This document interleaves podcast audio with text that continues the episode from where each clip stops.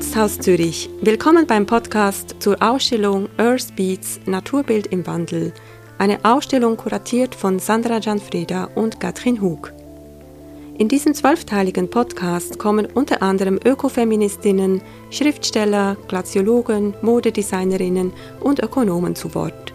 Sie führen uns mitten hinein in eine hochaktuelle Debatte über Klima und Umwelt.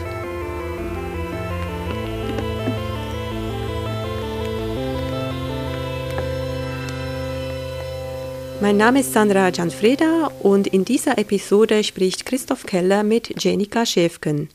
Sie ist Leiterin von Ecosia Germany. Ecosia wurde 2009 als Social Business von Christian Kroll gegründet und ist eine Suchmaschine, die mit ihren Gewinnen weltweit Bäume pflanzen lässt.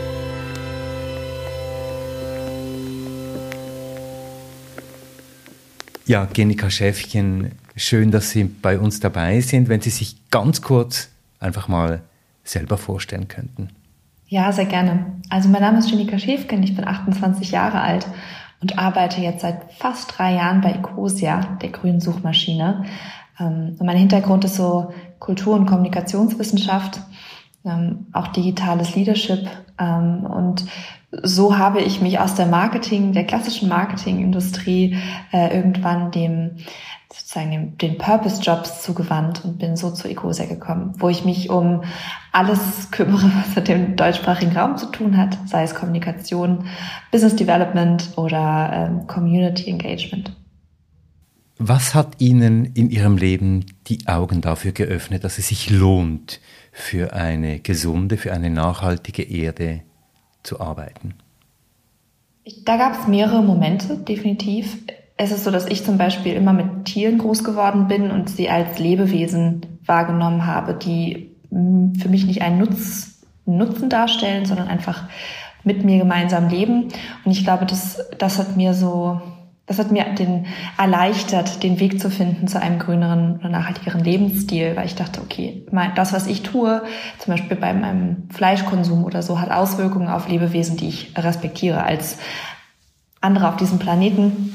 Aber wirklich ausschlaggebend war eigentlich die Erkenntnis, als ich meinen ersten Job hatte. Ich habe zum ersten Mal Vollzeit gearbeitet. Mir wurde so bewusst, puh, 40 Stunden die Woche beschäftige ich mich gerade damit, wie ich ähm, Menschen auf dieser Welt davon überzeugen kann, dass sie irgendein Produkt kaufen, von dem ich überhaupt nicht überzeugt bin. Ähm, in dem konkreten Fall ging es um ein Produkt, wo auch viel Plastik dabei war. Und ich bin dann in so eine kleine Sinnkrise gekommen eigentlich und habe mich wirklich wurde da sehr unglücklich und habe mich dann gefragt, was fehlt mir denn hier? Und dann kam ich darauf, mich mit meinen eigenen Werten auseinanderzusetzen. Was ist mir wichtig und wie kann ich das in meine Arbeit integrieren? Weil 40 Stunden die Woche ist echt viel Zeit. Und so bin ich dann dazu gekommen zu sagen, ja, ich möchte einen, einen Beruf ausüben, der zu etwas beiträgt, wovon ich überzeugt bin und wo der Beitrag äh, im Einklang mit meinen Werten ist. Und so bin ich zu Ecosia gekommen. Und diese Werte, äh, Genika Schäfchen, die hatten Sie schon vorher, die kamen einfach nicht so zur Geltung, die waren aber vorher schon vorhanden. Oder haben Sie sich diese dann auch erarbeitet in dieser Zeit der Krise? Ich glaube, ich habe es mir bewusst gemacht, was es bedeutet, diese Werte zu haben und wie wichtig es eigentlich ist, dass die Handlungen und der Alltag im Einklang mit den eigenen Werten sind. Weil ich glaube, sonst macht man sich auf die lange Zeit wirklich unglücklich. Was hat jetzt Kommunikation mit dem Schutz des Planeten zu tun? Warum ist Kommunikation da so wichtig? Weil ohne Kommunikation man den Planeten gar nicht retten könnte oder ihn schützen könnte. Ähm, das Ganze ist ja wahnsinnig komplex. Reden wir von Biodiversität und ähm, der Klimakrise an sich, dann sind das alles ganz abstrakte Dinge, die eigentlich dahinter stehen. Hochwissenschaftlich, welchen Einfluss jetzt welche Gase auf welchen Bereich unseres, unseres Planeten haben.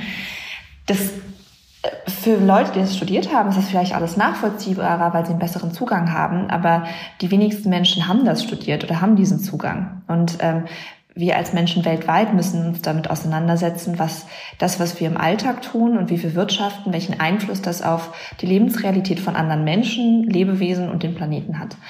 Und um diesen Zugang zu schaffen, braucht es Kommunikation. Das heißt, es braucht Menschen, die das verständlich und nachvollziehbarer machen, veranschaulichen, was da eigentlich passiert. Ähm, deswegen Kommunikation ist extrem wichtig und ich sehe auch eine Verantwortung gerade bei Medien, ähm, ihre Kommunikationskenntnisse zu nutzen, um das, diese ganzen Themen zugänglicher zu machen. Und wo würden Sie sagen, stehen wir da in Sachen Medien? Tun die Medien die Aufgabe, die sie eigentlich erfüllen sollten, zur Genüge? Hm, auf jeden Fall nicht zur Genüge. Ähm, aber es ist, es ist ein Ruck passiert. Also ich merke das gerade hier in Deutschland. Seitdem Fridays for Future auf dem Vormarsch ist, haben die Medien viel mehr ihre Verantwortung, ihre Rolle wahrgenommen. Also zum Beispiel so Medien wie der Spiegel oder so haben jetzt eine eigene Klimarubrik. Und das gab es vorher nicht. Das war eine Forderung auch von Fridays for Future Aktivistinnen. Ähm, oder auch die, die täglichen Nachrichten auf den öffentlich-rechtlichen Sendern, dass man da zum Beispiel an das Wetter anschließt, welche Entwicklung es gerade im Bereich Klima gibt. Das sollte eigentlich eine Selbstverständlichkeit sein. Und das hat sich erst sehr, sehr langsam langsam dahin entwickelt. Jetzt sind wir da aber in der Nähe, aber es ist noch viel Luft nach oben. Jetzt, Sie sind Head of Ecosia Deutschland und Ecosia ist die Suchmaschine, die Bäume pflanzt. Jetzt erklären Sie mir, wie geht das? Ja, ähm, jeder benutzt ja heutzutage Suchmaschinen. Man braucht die, sind kostenlos und dort gibt man Begriffe ein und äh, oder stellt Fragen und dann kommen Suchergebnisse. Und bei diesen Suchergebnissen gibt es immer auch Werbeanzeigen, die sind auch so gekennzeichnet. Wenn jetzt Internetnutzer und Nutzerinnen auf diese Anzeigen klicken, dann verdienen die Suchmaschinen Geld. Und das ist ziemlich viel Geld. Das ist ein sehr lukrativer Markt, dieser Anzeigen, Anzeigenmarkt von Suchmaschinen. Ähm, und Ecosias Gründer, Christian Kroll, der auch immer noch Geschäftsführer ist, dem ist es vor, ich glaube jetzt bald elf Jahren aufgefallen und er hat gesehen, dass der Bedarf also bei den Menschen sehr groß ist, eine Suchmaschine zu benutzen, da sehr viel Geld fließt, aber dieses Geld natürlich am Ende an Aktionäre und Aktionärinnen geht, also reiche Menschen meistens noch reicher macht. Dabei könnte das doch sinnvoll genutzt werden. Und so hat er Ecosia gegründet. Bei Ecosia ist es nämlich so, dass ja, wir nehmen das Geld auch ein durch Werbeanzeigen, decken damit unsere laufenden Kosten wie jedes andere Unternehmen, also zum Beispiel unsere Gehälter, hier dieses Büro, Werbeausgaben. Aber das, was übrig bleibt, was die Gewinne sind, ähm, das würde bei anderen Unternehmen zum Beispiel ausgeschüttet werden in Form von Dividenden oder so. Und bei uns äh, geht es in Baumpflanzprojekte. Es sind jetzt exakt 118 Millionen 390.942 43, 44, 45 Bäume, die gepflanzt werden, sehe ich hier auf meiner Suchmaschine. Jetzt erklären Sie mir, wie machen Sie das ganz konkret? Sie gehen ja nicht abends nach dem Feierabend raus und pflanzen Bäume. Doch, genau. Wir gehen abends nach dem Feierabend, gucken wir, wo der Baumzähler steht, dann nehmen wir ein Flugzeug, fliegen dorthin und dann pflanzen wir dann einen kleinen Setzling rein. Nee, natürlich haben wir ganz tolle und viele Kooperationspartner auf der ganzen Welt, die vor allem auch die ähm, Kultur vor Ort und die Menschen vor Ort gut kennen und mit denen zusammenarbeiten. Ähm, und mit denen stehen wir in Austausch, wenn es um die Baumpflanzprojekte geht. Das heißt, das Ganze ist natürlich viel komplexer, als einfach nur irgendwo Samen in die Erde zu streuen, sondern man muss gucken, wo sollen diese Bäume eigentlich ökologisch ähm, wachsen, um einen Mehrwert zu bilden für Menschen und Natur? Äh, wo gibt es Platz dafür? Welche, wo dürfen wir? Weil natürlich wollen wir jetzt auch nicht einfach irgendwo hingehen und sagen, so, hier stellen wir jetzt einen Baum hin, egal ob es die Leute interessiert oder nicht. Ne? Ähm, und das ist ein ziemlich langer Prozess. Da haben wir ein Team hier bei Ecosia, das sich darum kümmert, ähm, die Beziehungen aufzubauen zu den einzelnen Projekten, die es weltweit gibt. Und dort werden dann ähm, Samen gekauft zum Beispiel oder auch selbst äh, produziert. Und dann äh, wachsen daraus Setzlinge in so kleinen Baumschulen und diese Setzlinge kommen dann in die Erde. Ähm, dabei geht es uns natürlich nicht darum, jetzt möglichst viele Bäume zu pflanzen, sondern es geht darum, wirklich einen Mehrwert zu schaffen für das Ökosystem vor Ort. Das heißt, wir pflanzen immer Mischwälder, keine Monokulturen wir pflanzen fast keine invasiven Arten, also nur welche, die dort heimisch sind, teilweise auch, die sehr selten vorkommen, damit wir so ne, noch mehr Biodiversität schaffen. Ähm, und die wenigen, die invasiv sind, die müssen dann einen anderen Beitrag leisten, indem sie zum Beispiel ähm, Nahrung produzieren, dass die, die die Menschen verkaufen können oder die für die Tiere dort eine Grundlage bilden. Ähm, ja. Und wie garantieren Sie, dass diese Prinzipien, diese Grundsätze, also keine invasiven Arten, keine Konkurrenz zu den Kulturen der Menschen, also keine Konkurrenz gegenüber der Landwirtschaft, Anpassung an die lokalen Ökosysteme. Wie garantieren Sie, dass das auch tatsächlich passiert? Mhm. Also ganz klassisch fängt es natürlich mit Verträgen an. Ne? Die Verträge bestehen. Ähm, dann der ein ganz wichtiger ähm, Baustein in dieser, dieser Garantie, sage ich mal, ist die Beziehung zu den Projektpartnern, die ähm, natürlich auch sehr viel erfordert. Also die Menschen vor Ort, die die Bäume pflanzen ähm, und die Projekte vorantreiben, die haben ja selbst Interesse daran, dass dort Bäume gepflanzt werden. Die haben die Projekte selbst gestartet und wir haben mit ihnen gemeinsam die Grundprinzipien erarbeitet. Hm. Das heißt, es ist für viel Beziehungsaufbau auch immer notwendig. Und dann kommt es natürlich dazu, darauf an, dass wir auch gucken, dass wir das überprüfen, was dort gemacht wird. Oder ähm, also was heißt, wir überprüfen das, wir überprüfen es gemeinsam mit unseren Partnern. Wie geht es den Bäumen? Äh, was für Bäume wurden gepflanzt? Und auch dieser Baumzähler, der auf ecosia.org zu sehen ist, den äh, Sie gerade auch als, als Basis für die Zahl genommen haben. Das sind Bäume, die schon längst in der Erde stehen und ähm, wo auch die Sterbequote, die in, ersten, in den ersten drei Jahren vorkommt, in den sensibelsten Jahren, wo die rausberechnet wurde. Das heißt, wir haben viel mehr Bäume gepflanzt, aber das sind die Bäume, die wirklich wachsen und bestehen bleiben. Jetzt, worum geht es bei diesem Bäume pflanzen, Genika Schäfchen? Da kann man ja sagen, gut, schön, wenn Bäume gepflanzt werden, aber irgendwie muss das ja auch einen Zweck haben. Worum geht es da? Ja, ja im Moment pflanzen echt viele Bäume, ähm, also viele Unternehmen, gerade so als Werbeversprechen. Und generell ist es gut, Bäume zu pflanzen, aber man muss es schon richtig machen. Und da ist dann die Frage, worauf schaut man? Eben genau, auf welchen ökologischen Mehrwert schaut man oder auch sozialen Mehrwert? Und ich glaube, der Fehler, der oft gemacht wird, ist, dass man nur auf das CO2 guckt, das da absorbiert wird, weil da sind wir wieder bei Kommunikation. Bei Klimakrise denken die Leute direkt an CO2, obwohl da viel mehr dranhängt. Ne? Ähm, bei Bäumen ist es so, dass sie CO2 filtern können, ist ein total toller Nebeneffekt von Baumpflanzungen. Aber das ist nicht der Haupt, das Hauptthema. Das Hauptthema besteht darin, dass wir eine Biodiversitätskrise haben und wir Bäume brauchen, um Ökosysteme wiederherzustellen, in denen Flora und Fauna, die bedroht sind, wieder wachsen und gedeihen können. Und ähm, ein konkretes Beispiel wäre Uganda, wo wir mit dem Jane Goodall Institut äh, Österreich zusammenarbeiten. Dort pflanzen wir Waldkorridore. Das heißt, wir sind in einer Gegend aktiv, wo mal ganz viel Wald stand, aber da wurde viel gerodet, zum Beispiel von weiß ich nicht, verschiedenen Industrien, die Monokulturen für Nahrungsmittel für, den, für Tiere angebaut haben. Ähm, und was das macht, ist, dass die Tiere dort äh, in ihrem Lebensraum eingeschränkt werden. Konkret sind das äh, Schimpansen in unserem Fall.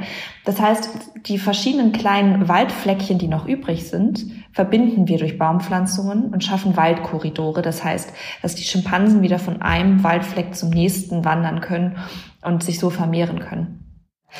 Das ist der Mehrwert, den wir versuchen dadurch zu schaffen. Aber es gibt natürlich auch soziale Mehrwerte, wie zum Beispiel in Äthiopien, wo wir das ähm, Projekt auch extra so konzipiert haben, dass der Boden nicht nur fruchtbarer wird, sondern auch genug Platz bereitstellt für die Frauen vor Ort in dem Dorf, um Kaffeepflanzen anzupflanzen, deren Erträge sie auf dem Markt verkaufen können und äh, das Geld gehört dann natürlich den Frauen, die finanziell dadurch sehr unabhängig geworden sind. Und Genau, also solche Mehrwerte stehen dahinter und es geht echt nicht nur um CO2. Das heißt, es geht hier nicht nur darum, auch die CO2-Produktion der Internetbranche, die ist ja erheblich irgendwo zu kompensieren, sondern es geht um mehr. Ja, also wir benutzen, also wir kompensieren sowieso mit unseren Bäumen nichts von dem, was wir selbst machen. Wenn man, wir sind klimaneutral wegen unserer eigenen Solaranlagen und wenn man will, klimanegativ, wenn man auf die Bäume schaut. Aber nee, ich glaube, es ist zu einfach gedacht, immer nur aufs CO2 zu gucken und vor allem auch immer nur aufs Neutral zu gucken. Denn am Ende sind wir sind an einem Punkt, an dem Neutral nicht mehr reicht. Wir haben schon viel zu viel in der Atmosphäre, was wieder raus muss. Das heißt, wir brauchen eigentlich Unternehmen, die vorangehen, sagen, wir wollen klimanegativ sein. Wir leisten einen Beitrag zusätzlich zum Ausgleich. Das haben wir gemacht mit unseren Solaranlagen. Wir haben angefangen, die zu bauen, um eben auszugleichen, was wir selbst an Energieleistung benötigen durch unsere Suchanfragen. Wir haben ja auch Server weltweit, die Energie fressen. Das heißt, da waren wir dann schon bei 100 Prozent. Dann haben wir gedacht, ja, aber warum denn da aufhören? Warum nicht weitermachen, die Energiewende dadurch unterstützen? Und so sind wir mittlerweile bei 200 Prozent und bald, bald sogar noch weiter drüber. Ähm, und dazu kommen dann auch unsere Baumpflanzprojekte. Genau. Jetzt, was ist das für ein ökonomisches Prinzip, das dahinter steckt? Das ist ja ein Prinzip, das ganz viele Faktoren mit einbezieht, Biodiversität, CO2-Negativität sogar, wenn man das alles zusammenrechnet, und auch ein soziales Engagement des äh, Unternehmens. Würden Sie sagen, das ist so der klassische Fall einer Purpose Economy, wo es eben nicht nur einfach um Gewinne geht und um ein paar vielleicht soziale Abgaben noch daneben, sondern wo es wirklich darum geht, die gesamte, den gesamten Kreislauf auch innerhalb der eigenen Firma ganz anders zu gestalten. Ja, da sprechen Sie mit Purpose Economy ein ganz interessantes Phänomen ein, in das ähm, viele Konzepte, glaube ich, reinpassen. Zum einen geht es um Gemeinwohlökonomie. Das heißt, ein Unternehmen fragt sich, und das sollte eigentlich die, die ursprüngliche Funktion eines Unternehmens auch sein, welchen Beitrag können wir eigentlich zum Gemeinwohl der Gesellschaft leisten? Mittlerweile sind wir davon aber irgendwie weit entfernt. Es geht mehr darum, welchen Beitrag können wir zu äh, dem Profit der Shareholder ähm, äh, leisten. Nun, also es geht ums Gemeinwohl der Gesellschaft und da kann sich jedes Unternehmen fragen, welches, welchen Beitrag kann ich da leisten. Ähm, wir als Suchmaschine haben uns haben das auch, das auch gefragt und gesagt, wir wollen zum einen den Zugang zu Informationen erleichtern. Wir wollen diesen Zugang zu Informationen mit einem anderen Anspruch filtern, ähm, nämlich mit ökologisch, mit einem ökologischen Anspruch. Das bedeutet, dass unsere Suchergebnisse langfristig auch ähm, nach anderen Prinzipien gefiltert werden, wie zum Beispiel, man sucht eine Waschmaschine und bei uns wird nicht die angezeigt mit der größten Marge, sondern die mit der besten Energieeffizienz und mit den besten ähm, Produktionsbedingungen als Beispiel. Das ist also die Gemeinwohlökonomie. Und dann ist es aber natürlich schon so, dass wir als ähm, Unternehmen, äh, in diesem Fall eine GmbH, wie können wir eigentlich versprechen, dass wir immer diesem Prinzip der Gemeinwohlökonomie folgen? Was ist, wenn Google irgendwann ankommt und sagt, so, Ecosia erreicht jetzt, wir würden euch gern kaufen. Und äh, wer garantiert mir als Mitarbeiterin zum Beispiel auch, dass äh, der Eigentümer, die Eigentümerin nicht sagt, ja, doch, für die paar hundert Millionen mache ich das. Und da kommt der andere, das andere Phänomen in der Purpose Economy zum Tragen, nämlich es gibt verschiedene Begriffe dafür, Verantwortungseigentum oder äh, Purpose Company. Das bedeutet, dass ähm, ein Unternehmen auf die eine oder andere Art sicherstellt, dass das Unternehmen für immer und unwiderruflich a. unverkäuflich bleibt, b. dass die Gewinne nie entnommen werden können und c. dass das Unternehmen nicht vererbt wird, sondern dass es ähm, nicht als Privateigentum, sondern als wie schon als Allgemeingut sich selbst gehört und Geschäftsführer oder Geschäftsführerin immer wieder neu von einem Nachfolgerat gewählt werden. Das hat Ecosia auch gemacht. Ähm, wir sind im Verantwortungseigentum. Das bedeutet, dass ähm, unsere Anteile an einer von uns unabhängigen Stiftung liegen ähm, und damit einhergehen Vetorechte. Das heißt, die ist verpflichtet, diese Stiftung ist verpflichtet, zu handeln und ein Veto einzulegen, wenn Ecosia verkauft werden sollte, Gewinne entnommen oder vererbt werden sollte. Das, dazu hat sich der Eigentümer Christian ähm, Kroll selbst entschieden weil er eben gesagt hat, was ist eigentlich, wenn ich nicht mehr da bin? Wer garantiert mir dann, dass Ecosia immer das bleibt, was es sein soll, nämlich da für die Menschen und den Planeten? Und das, es gibt viele Unternehmen, gerade auch in Deutschland, die diesen Schritt mittlerweile gehen. Und es gibt auch eine politische Bewegung dahinter, die sich dafür einsetzt, dass es eine konkrete Rechtsform gibt, die es Unternehmerinnen und Unternehmern erleichtert, diese Eigentumsstruktur zu wählen weil aktuell geht es nur mit Hilfe von Stiftungsmodellen, wie zum Beispiel das Unternehmen Bosch oder auch Alnatura es gemacht haben. Und das kann sich einfach ein kleines Unternehmen überhaupt nicht leisten. Und äh, genau, deswegen sind wir da hinterher, dass es bald eine Rechtsform gibt. Was können andere Konzerne von Ecosia lernen? Was ist der Vorbildcharakter und ist dieses Modell von Ecosia denn überhaupt multiplizierbar? Ist es übertragbar auf andere Companies? Also ich denke, es ist absolut übertragbar, ja.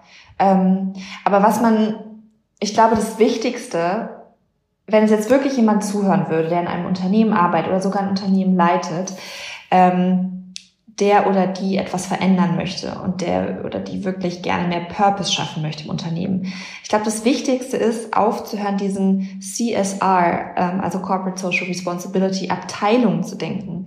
CSR ist eine Grundaktivität eines jeden Unternehmens und sollte äh, oben im, im Vorstand implementiert sein, aber auch bis unten in, in, der, in der Logistik und in der Umsetzung von Produktion zum Beispiel.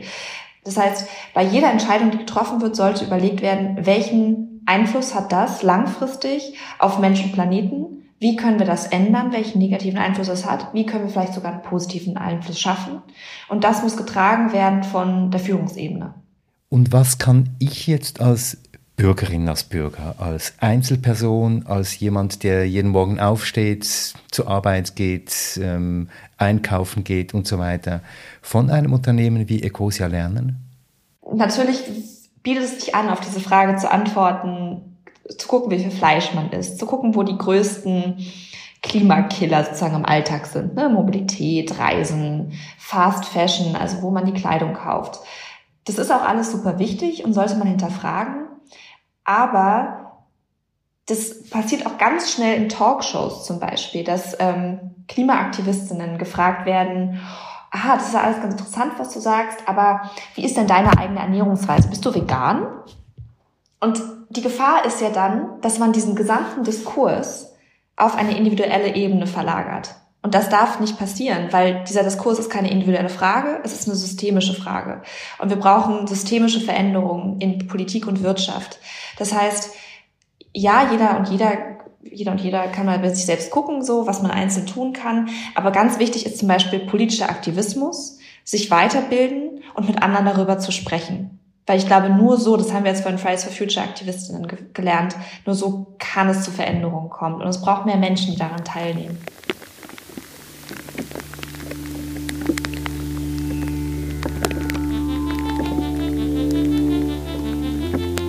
Herausgeber Zürcher Kunstgesellschaft Kunsthaus Zürich. Idee und Konzeption Sandra Gianfreda und Katrin Hug. Redaktion und Produktion Christoph Keller, Podcast Lab. Produktion der Jingles Markus Meder. Dieser Podcast ist zu hören auf Apple Podcasts, Spotify, Deezer und Audible. Mit Dank an Rhiannon Ash, Esther Braun und Sarah Carla Nenzi. Mit Unterstützung von Swiss Re, Partner für zeitgenössische Kunst und der Tarbaka Indigo Foundation. Für diese Episode hat der Künstler Markus Meder Geräusche von Wurzeln im Walliser Waldboden aufgenommen.